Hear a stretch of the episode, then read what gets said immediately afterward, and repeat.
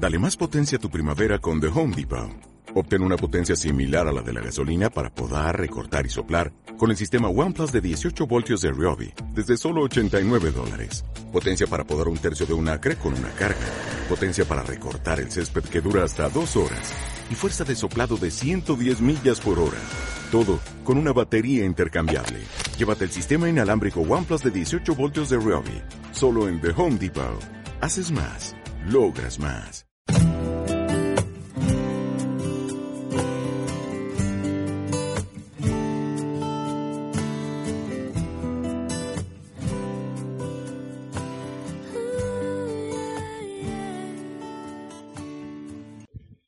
Es indispensable orar. Los apóstoles cuando caminaron con Jesús vieron que Jesús dedicaba mucho de su tiempo a la oración y lo veían que Jesús se apartaba solo y se iba al monte a orar. ¿Usted sabe cuánto tiempo oraba Jesús? ¿Cuánto oraba Jesús? Horas. A veces pasaba días orando. Eh, pero era Jesús. No, yo conozco también personas que oran mucho, que tienen el don de la oración y la intercesión. Son personas que pueden y han aprendido y les gusta y disfrutan de la oración y no pueden pasar un día sin estar orando una, dos, tres, cuatro horas al día. ¿Conoce usted gente así? ¿No conoce? Yo conozco gente así. La oración es hablar con Dios. Y hablar con alguien a quien uno ama es algo muy hermoso y placentero. Antes la oración para mí era rezar y era un castigo, y era un esfuerzo, era estar con alguien que no conocía, alguien que no me hablaba, era como repetir cosas e irme como la pared. Pero cuando conocí a Jesús y tuve esa experiencia, yo descubrí que hablando con Él, Él me hablaba también y que se realizaba un diálogo y una comunicación la cual me llevó a mí a experiencias en la oración que no se tienen en ningún otro ámbito de la práctica cristiana y religiosa. La oración es el lugar donde nosotros obtenemos, encontramos, hemos cantado, quiero escuchar tu dulce voz. En la oración se escucha la voz de Dios. En la oración nos transforma Dios. A través de la oración Dios nos guía. A través de la oración encontramos todo lo que necesitamos para vivir una vida saludable en Cristo Jesús. Muchas veces no vivimos como queremos vivir la vida cristiana porque no oramos, porque no dedicamos tiempo. Pastores, que es difícil, claro que es difícil, porque es antinatural orar. La naturaleza nos pide ocuparnos de las cosas placenteras del cuerpo, dormir, comer, divertirme, jugar, recrearme, pero las cosas espirituales no las necesita el cuerpo, las necesita el espíritu.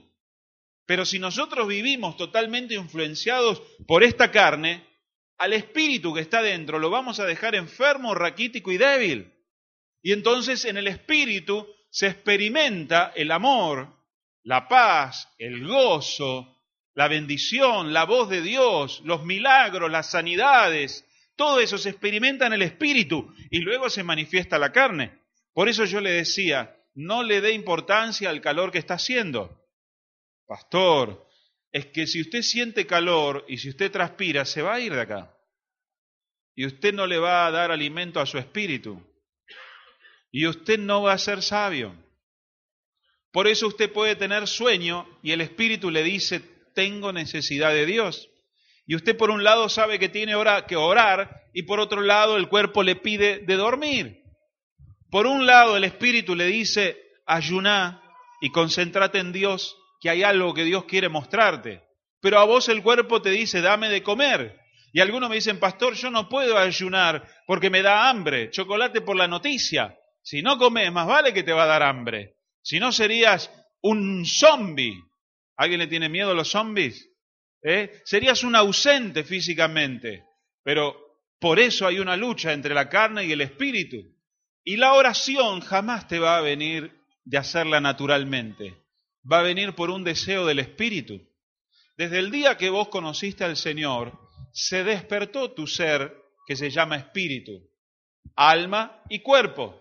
Pero en el espíritu vienen los deseos de encontrarte con Dios. Y ahí empieza una lucha porque este cuerpo es el vehículo del espíritu y del alma. Y para orar necesitas movilizar la boca, alejarte, poner música para no escuchar los gritos del vecino, estar en un lugar cerrado para no distraerte con los ruidos del teléfono, el celular y todo lo que anda dando vuelta alrededor. Y para eso que necesitas el cuerpo. Por eso, hermanos, muchos no vivimos según la bendición que la hermana Mercedes quizá contaba, que es una hermana de oración. Muchos pensamos, no tengo tiempo para orar. ¿Por qué? Porque tengo que trabajar. Equivocado. Si orás más por tu trabajo, vas a trabajar menos y va a venir más bendición material. Pero la mente humana nos dice, no tengo tiempo para orar. Y ese es el pensamiento de la carne.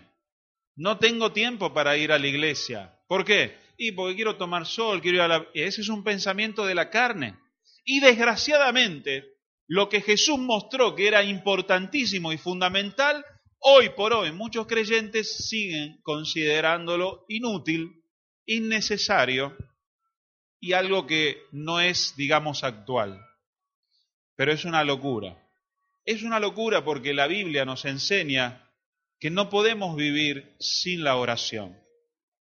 Pastor, yo oro antes de comer y yo también. Pastor, y oro antes de dormir y yo también. ¿Y cuánto tengo que orar? Eso ya es algo que lo vas a ir descubriendo vos. Pero la Biblia nos da ciertos principios y nos dice que por qué tenemos que orar. Primero, porque es la voluntad de Dios que oremos. Hemos leído antes de empezar la reunión, porque yo quiero que todos los hombres en todo lugar levanten, ¿me seguís Mica vos que vas rápido con los versículos? Pone, primera de Timoteo 2.8, quiero que levanten manos santas en todo lugar, orando, con manos santas sin ira ni contienda hay que orar porque Dios dice que hay que orar. ¿Por qué hay que orar? Porque Dios dice que hay que orar. Es una obligación. Pero ¿por qué Dios nos obliga? Pastor, en el cristianismo todo es obligación. En cambio, el budismo te dice, hace lo que diga tu corazón. Hacé todo lo que quieras mientras no le hagas mal a nadie. Esas son religiones buenas. Claro, entonces pecar, robar, mentir, total, no hay moral. Pero no, Dios es un Dios que sabe lo que está bien y lo que está mal, lo que causa daño y no causa daño, y te dice, te da los mandamientos para que no sufras. Y Él te dice, orad en todo lugar, en todo tiempo, porque es saludable para tu vida. ¿Cuántos han experimentado en la oración cosas beneficiosas? ¿Cuántos han experimentado en la oración paz, bendición, salud, sanidad, milagros. Ninguno puede decir que orando se ha sentido mal. Es una contradicción, porque es lo que alimenta y nos da vida en el Espíritu. Segundo, Hebreos 4:16, debemos orar porque lo necesitamos. Es una necesidad espiritual, amado. Lo necesitas. Te vas a dar cuenta cuando ores te vas a dar cuenta cuando pases quizás 10, 20, 30, 50 minutos, que te vas a levantar y vas a decir, ¿qué me pasa? Estoy más bueno. No le grito a mi señora. No le pego patadas al perro. Ya no miento más. ¿Qué pasó? Es el poder de la influencia de Dios a través de la oración en tu vida. Y este versículo de Hebreos, te dije Micaela capítulo 4, versículo 16, dice, Lleguémonos pues confiadamente al trono de la gracia en oración para alcanzar misericordia y hallar gracia para el oportuno socorro. Lo necesitamos porque nosotros necesitamos encontrarnos con Dios y hallar el favor, la gracia, la bendición. El único modo de alcanzar la bendición de Dios es a través de la oración. Hasta los ateos saben que cuando hay problemas hay que orar. Vieron que cuando a los ateos le pasa una desgracia, dice, ora por mí. ¿Dónde puedo ir a orar? ¿Cómo no eras ateo? Sí, pero estoy desesperado. Es una conciencia innata de que me conviene porque voy a encontrar gracia, que significa bendición, milagros, favores, para el oportuno socorro. Así que es necesario para tu vida. Y tercero, es necesario, Efesios capítulo 3, versículo 14, para que Cristo crezca en mí, para que el amor de Dios crezca en mí, para que la personalidad de Cristo crezca en mí, hay que orar. ¿Sabe cuándo una persona tiene mal carácter? Cuando ora poco. Cuando ora mucho, el poder de Jesucristo lo controla. Y quiero salirme yo de la vaina, pero hay algo más fuerte, que es Cristo que ha crecido en mí. ¿No le pasa a usted que cuando falta algún culto, es como que se pone más bravo, más brava, se pone más triste, según cual sea su debilidad? La oración, hermano, aunque sea pequeña, grande, larga, solo, en grupo, produce beneficios y el crecimiento de Cristo en nosotros. ¿Cuándo debemos orar? Dice la Biblia que David, el rey David, oraba tres veces al día. Salmo 55, 17. Dice la Biblia que Daniel oraba tres veces al día en Daniel 6, 10.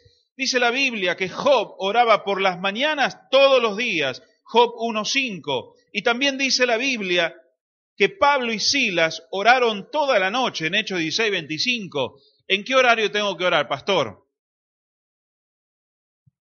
No hay horarios.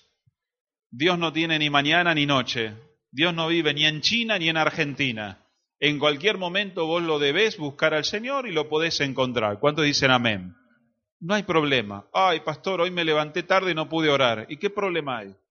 Pastor, hoy me acosté tarde y no pude orar. Y ora a la mañana, ora al mediodía, ora a la tarde. Pastor, yo no tengo tiempo. ¿Cómo? ¿A qué hora llega el trabajo? A las 3 de la tarde, pero la Biblia dice que hay que orar a la mañana. Ora a las 4 de la tarde. Lo importante es orar según la Biblia. ¿Dónde podemos orar? Puede orar en el baño, puede orar en la montaña, puede orar en una cueva, puede orar en la cárcel. Dice la Biblia que Jonás oró adentro de la panza de un pez. Está lindo, ¿eh? yo todavía no oré nunca dentro de la panza de un pez. Qué experiencia, ¿no? Dice la Biblia que Pedro oró en una azotea, Daniel oraba en su habitación, Ana oraba en el templo, Jesús oró en un huerto, en el huerto de los olivos intensamente. Los discípulos, los discípulos oraron en la playa también. Está bueno orar en la playa, ¿no? Hacemos un culto de oración en Pinamar el próximo sábado a las 5 de la tarde. Traiga mate y tortas fritas. ¿Está? ¿Cómo orar? Sentado, arrodillado, acostado. Ah, no, acostado no, es pecado. ¿De dónde me saco esa doctrina? La Biblia dice que David oraba aún cuando iba a dormir, corriendo, caminando, manejando. ¿Qué le importa a Dios cómo está tu cuerpo? Lo que le importa a Él es cómo está tu corazón. Querido, puedes estar trabajando con las máquinas diciendo, Señor, te amo, sé que estás sobrando, bendice a mi hijo, bendice a mi hija, ayúdame mañana que tengo que presentar un trabajo que salga bien, Señor, ayúdame en la universidad, en los estudios, en el colegio. ¿Usted piensa que Dios desprecia esa oración? No sea legalista. Ah, no, pastor, yo para orar me pongo camisa y corbata y traje. Me acuerdo una vez que estábamos en grupo hablando y uno dice, pastor, yo la otra vez oré en calzoncillo, ¿será pecado eso? Claro, la preocupación de uno ora en changleta, ora en camisón. Lo importante es que ores. Y orar no es pedir. Acuérdese, orar no es pedir. Porque uno piensa, ya pedí, ya pedí. Está bien, pero oraste. ¿Qué es orar? Lo vamos a ver en breve. Dice la palabra del Señor, ¿por qué nos cuesta trabajo orar? Y porque no va a favor de nuestra naturaleza, porque muchas veces implica admitir que somos débiles. El hombre que ora es un hombre que se da cuenta que no puede. Por eso va a pedirle ayuda a Dios. Y como somos orgullosos, muchos decimos, no lo quiero molestar a Dios. Mentira. Es que no quiero humillarme. Ah, vos vas a la iglesia porque sos débil. Seguramente necesitas algo en que apoyarte. Yo no necesito, pues soy una persona. ¿No le dijeron alguna vez así? Me da ganas trompearlo eso es simplemente reconocer la debilidad. Fíjese, Jesús siendo Jesús, se arrodillaba horas y horas, cuando más grande, más humilde, hermano. Es verdad, yo quiero reconocer a Dios en todo. necesito que Él me ayude en todo, pero pastor, usted no sabe hacer nada, no sé hacer nada bien. Todo necesito que Él me diga. No está mal orar por todo. No está mal pedirle a Dios dirección por todo. No está mal, está bien. Pastor, pero yo ya sé lo que tengo que hacer. ¿Vos sabés seguro lo que tenés que hacer? Bueno, me parece. Bueno, andá y orá a Dios. Orá por tus hijos a la noche, orá por tus hijos a la mañana.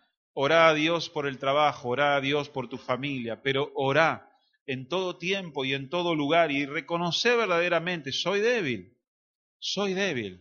¿Sabe? En las cosas espirituales y en las cosas no espirituales hay que orar mucho. Prepárese porque en diciembre vamos a estar haciendo una campaña de siete días de oración y de ayuno, del 3 al 9 de diciembre, siete días de oración y de ayuno. ¿Por qué? Por todo, por todo, por mi matrimonio, porque yo no sé ser un buen padre, un buen marido, por mi trabajo, porque yo no sé hacer negocios. ¿Y por qué más va a orar, pastor? Por mi iglesia, porque yo no sé ser un buen pastor. ¿Y por qué más, pastor? Y por la compra, porque yo no sé comprar, no sé manejar, yo no sé nada. Sabiendo el Dios poderoso que tengo, yo sé que delante de Él no soy nada. Yo le pido consejos a Él en todo. ¿Por qué? Porque me doy cuenta que delante de Él no le llego ni a los tobillos. Y si lo tengo a Él, haceme sabio, Dios. Ayúdame. Y eso te lleva a orar más. Por eso aquel que ora poco es un problema de orgullo. Es un problema de pensar que puede irle bien la vida, que puede hacer las cosas sin problema. No, pastor, yo en realidad no oro porque, porque no me viene, no, en realidad es porque te sentís orgulloso de vos sin Dios, porque te garantizo que empezás a tener un problema que se te escapa de las manos y ahí empezás a orar como nunca. Porque ahí es donde te sentís débil, te sentís que no lo manejás. ay Dios, ¿qué hago? Y Dios te dice, sí, yo te puedo ayudar, pero también me tendrías que haber pedido en todas las otras cosas. Seamos como niños, dice el Señor. Vengamos a Él en todo momento. Él es nuestro Padre, no le molestamos, hermanos. ¿Por qué Satanás trae oposición en la oración? Atacará nuestra confianza en Dios. Deja, Dios no te va a escuchar, Dios no lo va a hacer. Va a empezar a bombardear, como hizo con Adán y Eva. No, no es así. Cuidado, hermano, porque usted va a empezar a orar y Satanás va a empezar a trabajar a quitarle la confianza. Atacará el tiempo que reservamos para la oración. Justo voy a decir, bueno, hoy a la tarde nos juntamos a orar, hoy a la tarde hay accidente en Panamericana, en Mitre, en Maipú, en todos lados. ¿Le pasó? Llegan los vecinos, llegan los parientes, llegan de Marte, llegan los ovnis, extraterrestres, todo. Suena el celular, suena el internet, el Skype, el Facebook, todo suena ahí. Satanás va a atacar así usted va a decir, mira, creer o reventar, creer o reventar. Porque hay poder en la oración. Satanás dice la Biblia también que va a atacar nuestra comunión con el Señor. Pastor, yo cada vez que empiezo a orar, me pongo a orar a los diez minutos, estoy pensando en la televisión, en la novela, en Dulce Amor, en mi novia, en la pelea que tuve, en el partido de fútbol. Después de diez minutos me doy cuenta que me pasé diez minutos pensando en otras cosas. ¿Le pasó o no le pasó? ¿Vio? A mí también me pasa. ¿Por qué? Porque Satanás bombardea los pensamientos. ¿Y cómo hago, pastor? Ore. La oración va a tomar poco a poco control sobre sus pensamientos. Ayune. Los pensamientos, ahí usted se da cuenta que no los maneja, que los pensamientos divagan. Por eso muchas veces hay, pensamientos sucios, perversos, de enojo, de ira. Pastor, estoy bombardeado. Ora. Ora, ponete media hora, decir, por reloj media hora. Y concentrado, vas a ver cómo te vas a dar cuenta que tu mente no la controla Cristo sino que tu mente va a la deriva y que vas a tener que luchar para traerla para acá. Estoy orando. ¿Por qué? Porque el poder del Espíritu Santo aún no tomó control sobre tu mente. Entonces, ¿qué pasa? Discutís con alguien y ya estás pensando en divorciarte. Pastor, no lo aguanto más. ¿Por qué? ¿Qué pasó? No, pasó esto, esto, esto. A los dos días estarán los besos, a los abrazos. ¿Qué pasó? No, hay que pensé, me voy, me enojo, se me va la cabeza. Porque hermanos, Satanás bombardea nuestros pensamientos. Pastor, cada vez que me pongo a orar pienso en chicas o en chicos. ¿A quién le pasó eso? No levante la mano. sí, porque la televisión, la calle, los carteles bombardean imágenes sexuales. Y ahí cuando te pones a orar empieza tucutum, tucutum, y vos luchás. Pero dice la Biblia, resistid al diablo y él huirá. Y entonces, hermano, ahí los pensamientos, ya el Espíritu Santo, vos los controlás. Es increíble ver cómo no somos dueños de nosotros mismos. Cuando usted ayuna y dice, bueno, voy a ayunar todo el día, a las 12 del mediodía estás ahí, me mareo, me desmayo. Viejo, no podés estar sin comer un día. Ay, tengo hambre. Y decirle al cuerpo que no, ¿qué sos? ¿Esclavo del, del hambre? No, pastor, que no puedo. Ahí te das cuenta cómo tu carne te domina. Y así va a ser el enojo, así va a ser las malas palabras, así va a ser los ataques de ira, así va a ser cualquier cosa que esté en la carne. No la vas a controlar. Por eso el ayuno te permite que el espíritu doblegue la carne y empezar a tener dominio propio. ¿Sabe cuántos hermanos después de uno o dos días de ayuno dejaban el cigarrillo, las malas palabras, el mal, mal carácter, la depresión? Porque empiezan a tomar autoridad en el espíritu sobre la carne, porque el espíritu de Cristo empieza a prevalecer, así que atacará nuestra necesidad y comunión del Señor y atacará también nuestra convicción de la necesidad de orar. No, no hace falta orar. Hay gente que me dice, yo oro todo el día. ¡Po, qué barbo! ¿Y no laburás? No, laburo. Pero nunca te encerrás en tu habitación y orás tranquilo. No hace falta, yo ya superé ese momento, yo estoy en un nivel superior.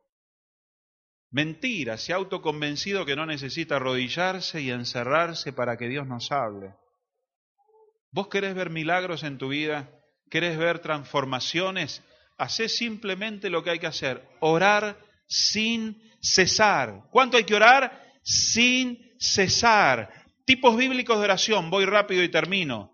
La oración que no cede, dice la Biblia, orar sin cesar, hasta recibir, dígalo conmigo, voy a orar hasta recibir, si usted está pidiendo, sin cesar en la lucha, en la prueba, en el dolor, en la aflicción, reciba o no reciba, oro sin cesar. ¿Por qué? Lo dice Primera de Tesalonicenses 5.17. Anótelo y léalo. La segunda, la oración de gratitud en todo. Primera de Tesalonicenses 5.18. Es el que sigue, Micaela. Den gracias a Dios en todo, por toda situación, porque esta es la voluntad para que ustedes en Cristo Jesús. Orar no es pedir, es también dar gracias por todo. ¿Cuántos son quejones? No miro yo. ¿Cuántos son de lamentarse de, eh, pero esto, el otro? Dice la Biblia que hay que orar dando gracias a Dios por todo. ¿Cómo se siente usted cuando cocina algo, querida mamá, y sus hijos dicen, eh, qué asco, otra vez esto? O su marido, otra vez esta porquería. Mal, lo preparó, te lo dio. O tu marido agarra y dice, mirá, mi amor, alquilé una casita en Chascomús, cerquita del lago. Ah, está lleno de mosquito acá, es un asco. Bueno, así es cuando nosotros nos quejamos de todo, cuando Dios es el que nos está dando muchas cosas. Dios nos está dando esta vida, nos está dando este trabajo, nos está dando estas pruebas, estas luchas nos está dando este padre, esta madre, estos hijos. Aprenda que de su boca salga gratitud en la oración. ¿Se ha puesto alguna vez a dar gracias a Dios no por las bendiciones? Porque hoy contaba la hermana Mercedes y uno dice gracias. Se ha puesto a orar cuando no había que humanamente dar gracias. Eso es oración. Porque usted está dando gracias a Dios por todo. ¿Sabe qué es lo que le pasa? El corazón se le agranda así. Es como cuando un chico que va por la calle hambriento, vos le das 10 centavos. Se los das a tus hijos y dice, viejo tacaño. Se lo das a un chico que tiene hambre, 10 centavos, y es una gran alegría. Cuando usted da gracias a Dios por todo, empieza su corazón a agrandarse y a valorar todo lo que tiene, bueno o malo, porque empieza a entender a Dios y su corazón se llena de gratitud y de fe. Tercero, la oración por los gobernantes. ¿Quién es antikirchnerista? Ah, no hay muchos, han todos votado a Cristina. Primera Tesalonicenses 2.1. Así que recomiendo ante todo que se hagan plegarias, oraciones, súplicas y acciones de gracias por todos, especialmente por los gobernantes y por todas las autoridades. Mirá, ¿eh?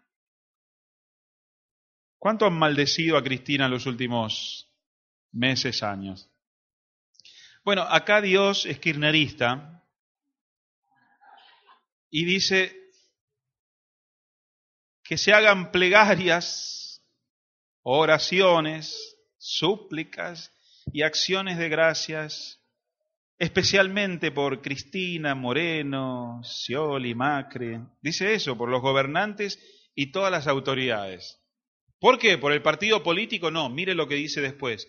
Para que tengan, para que tengamos paz.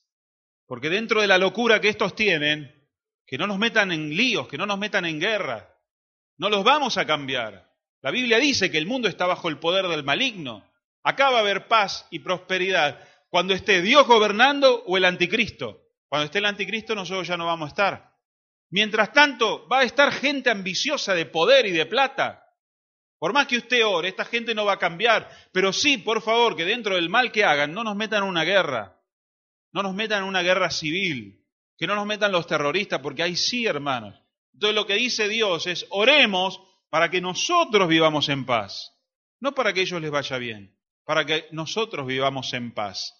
Quizá no vamos a tener todo lo que queremos, pero que no nos hagan daño o más mal de lo que deben hacer. Dice, para que tengamos paz y tranquilidad, hermano. No tiene precio.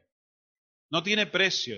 Mire, yo viví en Italia e Italia está muy cerca de Jerusalén, de Siria, de Libia, de Irán, de Irak. Ahí se huele la guerra, hermanos. Ahí se siente el miedo. Ahí hay soldados italianos que continuamente viajan y los noticieros, ¿cuántos mataron? Acá no se habla de argentinos muertos en guerra, de bombas. Allá hay atentados terroristas continuamente en Italia. Y no somos Estados Unidos. Fíjese el clima de intranquilidad, de dolor y de angustia que crea eso, de saber de qué hay. Y Europa está llena de musulmanes. Oremos entonces, no por Cristina, no por el partido político, oremos que las autoridades nos permitan vivir tranquilos, nos permitan vivir, dice la Biblia, en paz y llevemos una vida piadosa y digna, que nos dejen predicar el Evangelio. No es tan importante el bienestar económico, que nos dejen predicar el Evangelio, una vida. Vamos a orar por eso también. Ore en cada reunión, ore en cada momento de oración suya. Cuarto, la, la oración sin ira y sin contienda, ya la hemos leído. La oración en tiempo de aflicción y enfermedad. Versículo Santiago 5:13. ¿Está afligido alguno entre ustedes? ¿Qué ore? dice. ¿Estás afligido? Pastor, no voy a la iglesia. ¿Por qué? Porque estoy afligido. No, todo al revés. No entendieron nada. Estoy mal, pastor. No entendieron nada. Me doy la cabeza. No entendieron nada. Si usted puede venir caminando, venga a la iglesia porque es el lugar que ese día usted más tiene que venir. Solamente si no puede venir, yo debo ir allá a orar por usted. Dice así la Biblia. ¿Está afligido alguno entre vosotros? Que ore. ¿Está alguno de buen ánimo? Que cante alabanzas. ¿Está enfermo alguno de ustedes? Haga llamar a los ancianos de la iglesia para que oren por él y lo unjan con aceite en el nombre del Señor. Si no puede ir a la iglesia, vamos a ir a la casa a orar. Pero hermanos, son oraciones que hay que hacer cuando hay dolor y aflicción. Usted viene un domingo a la iglesia, está afligido, venga acá, terminamos el culto, pastor, estoy muy mal, tengo un problema, ahí vamos a orar. Si estás bien, canta alabanzas. Pero si estás mal, llámanos, no te encierres, no te prives, llama a otros hermanos para orar. La oración es también para el momento de aflicción. No, no quiero molestar. Me molestás cuando sé que estás mal y no pediste oración, porque estás peleando una batalla perdida. Porque cuando dos o más están reunidos en su nombre, cuando dos se ponen de acuerdo, aprendamos a ser humildes y a molestar a la gente. ¿Cuántos quieren molestar a los hermanos? ¿Cuántos quieren molestar al pastor? No nos molesta. Hermanos, dependemos los unos de los otros. Estamos para llorar los unos por los otros. Voy rápido. La oración eficaz del justo. Santiago 5:16. Por eso confiésese uno a otro los pecados y oren unos por otros. ¿Le confesó usted su pecado a su señora? ¿Le confesó usted su pecado a su esposo? ¿Usted que está enojado con el guitarrista? Ese es mi hijo. ¿Le confesó sus pecados al guitarrista? Toca muy fuerte. ¿Se peleó con alguno en la iglesia, en la familia? Bueno, ore para que no haya más pelea y discusión. Confiésense los errores. La oración va a sanar. Pastor, yo no voy más a la iglesia. ¿Por qué? Porque hay uno que no me lo banco. Todo mal, todo mal. Tenés que venir a la iglesia porque hay uno que no bancás y porque tenés que aprender a amarlo. Yo te, sí, tenés que aprender vos a amarlo. Y decirle, hermano, la verdad que estoy enojado con vos, pero ¿podemos orar? Mi amor, ayer te traté mal, te alcé la voz, ¿me perdonás? ¿Podemos orar? Esa también es oración. ¿Cuánto dicen amén? Es fácil orar con Dios, es difícil orar con otro a Dios, porque hay que ponerse en acuerdo. Aprenda, hermanos. Satanás no va a querer que usted ore con otras personas. Satanás no quiere que se solucionen los problemas. Por eso dice, confiésense unos a otros sus pecados y oren los unos por los otros. La edificación de oración, la, la oración de edificación espiritual, ya termino. Judas 1.20. Ustedes, en cambio, queridos hermanos, manténganse en el amor de Dios, edificándose sobre la base de su santísima fe, orando en el Espíritu. La edificación es también a través de la oración. ¿Qué es la edificación? Crecer espiritualmente. Dejar de ser el mismo cristiano de ayer para ser un nuevo cristiano hoy. El crecimiento es a través de la oración también. Ocho, la oración sin estorbos. ¿Sin quién, pastor? Sin estorbos. Ahora le explico. Primera de Pedro 3.7. ¿Cuántos casados hay aquí? Levanten la mano. Lea bien. De igual manera, ustedes esposos, sean comprensivos en su vida conyugal, tratando cada uno a su esposa con respeto, con respeto, digan las esposas, con respeto, ya que como mujer es más delicada y ambos son herederos del grato don de la vida, así nada estorbará las oraciones de ustedes. Maridos que oran, que no reciben, puede ser que estás tratando mal a tu esposa. Mira cómo te apunto. Y yo me apunto con otros tres dedos así. ¿Y vos, qué estás hablando? ¿Dónde está Claudia? Ah, no está. Hermanos, si usted trata mal a su esposa sin respeto, si usted la maltrata, no se da cuenta que ella es más frágil, es otro tipo de ser humano, aunque no lo crea, es diferente, muchas de sus oraciones no van a llegar a Dios. Porque Dios va a decir, no te voy a responder. Vos estás maltratando a esa mujer que te di. Hasta que no la trates bien con respeto, la ames y la cuides, yo a vos no te voy a dar nada. Pastor, ¿por qué no prosperamos? Espera, te va a decir Dios. Pastor, ¿por qué no prosperamos? Espera, te va a decir Dios. Si yo te bendigo, tu marido te va a seguir maltratando. Pero es que este cabezón no se da cuenta que es él el que está trayendo problemas a la familia. Después me hacen una tortita, hermanas, ¿eh? Regalito, algo. Es verdad, ¿sabe cómo me duele cuando lo leo esto, pues digo, Señor, ¿será que? Y le digo, Claudia, ¿cómo estás? ¿Estamos bien, no?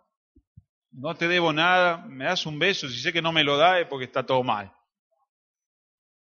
Pero hay que testear, hermano. No se puede ir por el mundo pateando a, todo, a todas las personas y pretender que Dios nos va a responder. Dios es justo. Dios no va a dejar que te maltraten, hermana. Más vale que sigas pobre, que sigas con problemas, para que ese cabezón un día diga, Dios, ¿por qué? Y Dios le diga, porque estás maltratando a tu esposa. Estás maltratando a la mujer que te di para que te ayude. Así que cambia de actitud y yo te voy a bendecir. Tenemos que esperar y entender cómo Dios trata. Y por último, hermanos, la oración de bendición por todo. Esta está buena. Judas, tercera de Juan 1.2. Querido hermano, oro para que te vaya bien en todos tus asuntos y goces de buena salud, así como prosperas espiritualmente. A veces me llaman a la radio a las 2 de la mañana, de la radio a las 2 de la mañana, porque pasan algunos programas míos a esa hora. Y yo me asusto porque suena el teléfono o llega un mensajito. A esa hora siempre te pueden llamar solo para darte una mala noticia. Así que yo leo, pastor, ore por mi hija, ore por mi marido, ore que mañana tengo trabajo. Y digo, ¿quién es? Claro, están pasando los programas de radio con mi teléfono. Entonces yo medio dormido digo, Señor, bendicen todo, por todo y para todos, amén. Pastor, pero usted es un carnal. ¿Y qué piensa? ¿Que voy a orar 10 horas por cada uno? Está la, la oración resumida, la oración telegrama poderosa que Dios nos dio a los pastores Imagínese cuando viene Anacondia a orar, que todos le dan papelitos y se hace una pila así, ¿no es cierto? De pedidos de oración, miles de pedidos de oración, que él vaya, bueno, voy a orar por la hermana Josefina, por su Juanete, que esto, que el otro, que le, por el hermano Roque, que el perro se le enfermó y que tiene un nódulo en la pierna, por la hermana Josefina, que se le rompió la changleta y no tiene con qué. Se ora así por todos, pero se ora. Y es bíblica. Señor, oro para que te vaya bien en todos tus asuntos y goces de buena salud, así como prosperas espiritualmente. Primero, todo asunto de trabajo. Segundo, sanidad física. Tercero, espiritualmente. Esta es la oración que siempre hago al final de la radio. Esta es la oración que siempre hacemos acá al final del culto, pero que eso no quita que si usted viene llore específicamente por su necesidad. Pero son oraciones que también tienen poder y que podemos hacer. Son oraciones que usted puede hacer en el colectivo, en el mercado, en la casa, en el viaje. Padre, te pido que la sanes, la salves, la bendigas y la prosperes. ¿Y qué fue? Una oración que no funciona. Y hay poder. ¿Qué les parece, hermanos, si nos ponemos de pie y ponemos en práctica este poderoso ejercicio que produce cambios y produce milagros para el beneficio de nuestras vidas. Cerra tus ojos ahí y empezá a orar a Dios. No solo le pidas, dale gracias. Ora por las autoridades, ora por las necesidades, ora esta oración poderosa y rápida. Ora, ora, pero ora sin cesar. Pídele al Señor, intercede por los demás. Pide refuerzos para cuando el diablo quiera atacar tu vida quiera romper tu tiempo de oración.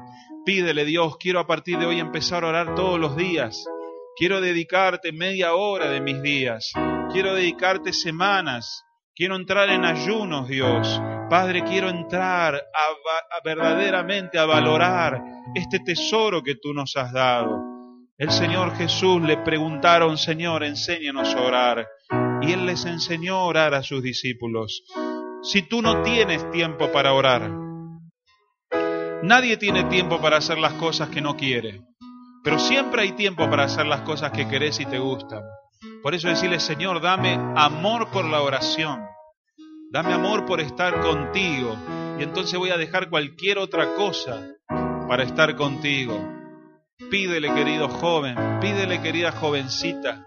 Hay tiempos de turbulencia, hay tiempos de pruebas, y hay que orar más que nunca. Tienes que hacer tu lugar, tu tiempo. Pídele a Dios, Dios, enséñame a orar. Danos hambre por la oración. Permítenos construir, Dios. Quiero que me hables, Dios. Quiero que me guíes. Pero para ello necesito encontrarme contigo cada día. Propónete hoy, ahí donde estás. Haz un pacto con Dios si nunca lo has hecho y dile Dios, a partir de hoy te voy a entregar media hora de mis días. Te voy a entregar todas las noches, todas las tardes. Me voy a disciplinar, Dios, para estar contigo. Agradecerte por todo. Aparte de orar en cada lugar y en cada momento. Voy a tener una entrevista contigo, Señor, donde te daré tiempo para que tú me hables, me edifiques y me fortalezcas. Mientras tú oras a Dios, cantemos este tema para terminar.